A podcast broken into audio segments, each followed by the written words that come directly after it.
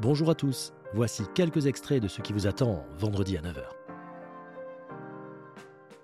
Une bonne aventure à écouter en podcast. J'écoute toujours les podcasts en voiture. Et- Donc, euh, Et ce que je trouve, et juste pour, avant que tu te partes dans tes, euh, avant que tu fasses ton petit solo de guitare là, euh, ce qui est très intéressant aussi, c'est que je trouve que j'ai fait le tour effectivement euh, de, de tout ce qui a été dit sur toi, sur, sur ta marque, etc.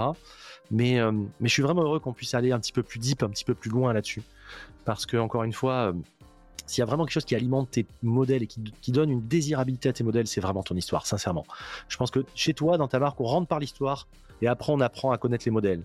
Rentrer que par les modèles au départ, ce serait une erreur. Voilà, je te laisse parler. Le nom s'est imposé à vous? Euh, la Gavox? Bah Gavox, ouais. Oui. Gavox imposé Non. C'était une recherche très longue. Ça m'a pris des mois.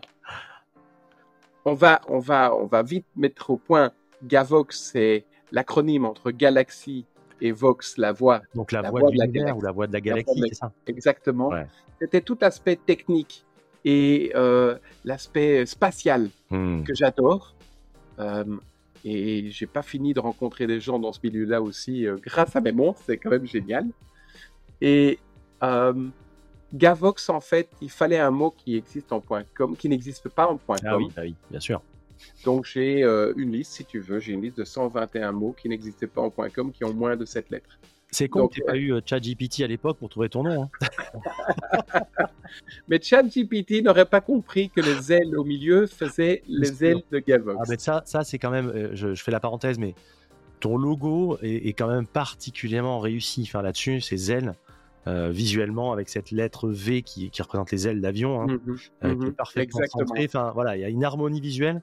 Moi, je suis très à cheval sur les, voilà, sur, sur les détails des harmonies. Et c'est vrai que là, c'est tout de suite, c'est quand même, ça flatte l'œil. On a vraiment un logo qui est très très beau. Ah, merci beaucoup, merci Alors. beaucoup. C'est vrai que on s'est bien amusé à faire ce logo parce que euh, on, on était les, les ailes en dessous, les ailes au-dessus. ou- ou- Oui, je mets mes, mes histoires propres dans mes montres. J'aime euh, me, me- me dévoiler ou dévoiler des passions que j'ai eues. Euh, une collection en tant que telle va, va parler des voyages que j'ai faits aux États-Unis quand j'avais 20 ans. Ouais. Euh, Il y a encore une histoire.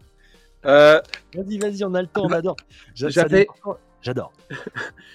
J'avais 20 ans. Je suis allé un an aux États-Unis dans euh, une partie de ma famille qui habite en Californie.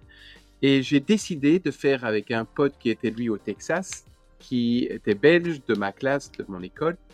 Et j'ai dit, on va se faire un trip avec une bagnole. J'achète une bagnole, une Opel Manta, fabuleuse. Waouh. Je la retape à mort. Euh, même les Américains ne voulaient pas la laisser passer au contrôle technique, alors qu'il n'y a presque pas de contrôle technique aux États-Unis, mais ils ne voulaient pas. J'ai fait 21 000 km en 20 jours.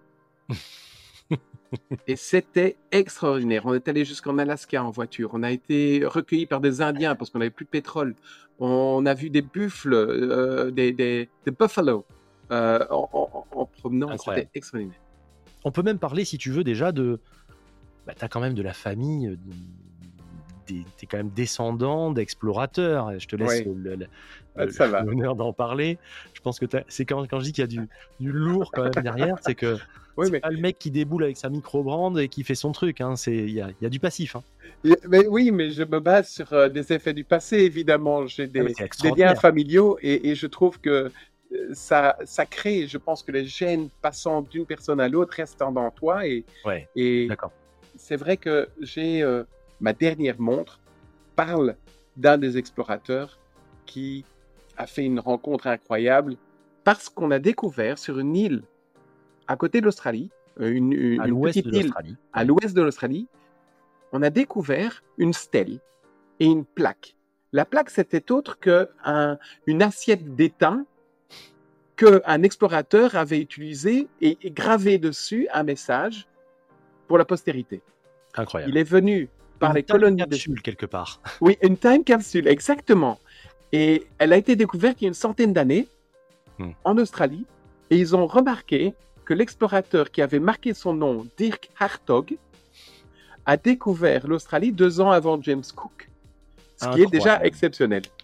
Et, et cette stèle, elle, elle est là. J'ai j'ai même eu un projet, mais je ne l'ai pas fait dans mes montres, d'aller prendre un bout de cette stèle ou d'une stèle de cette époque-là ou Ouais. d'une- et de, de mettre des fragments dans une de mes montres. Hmm. C'était un peu compliqué tout ça.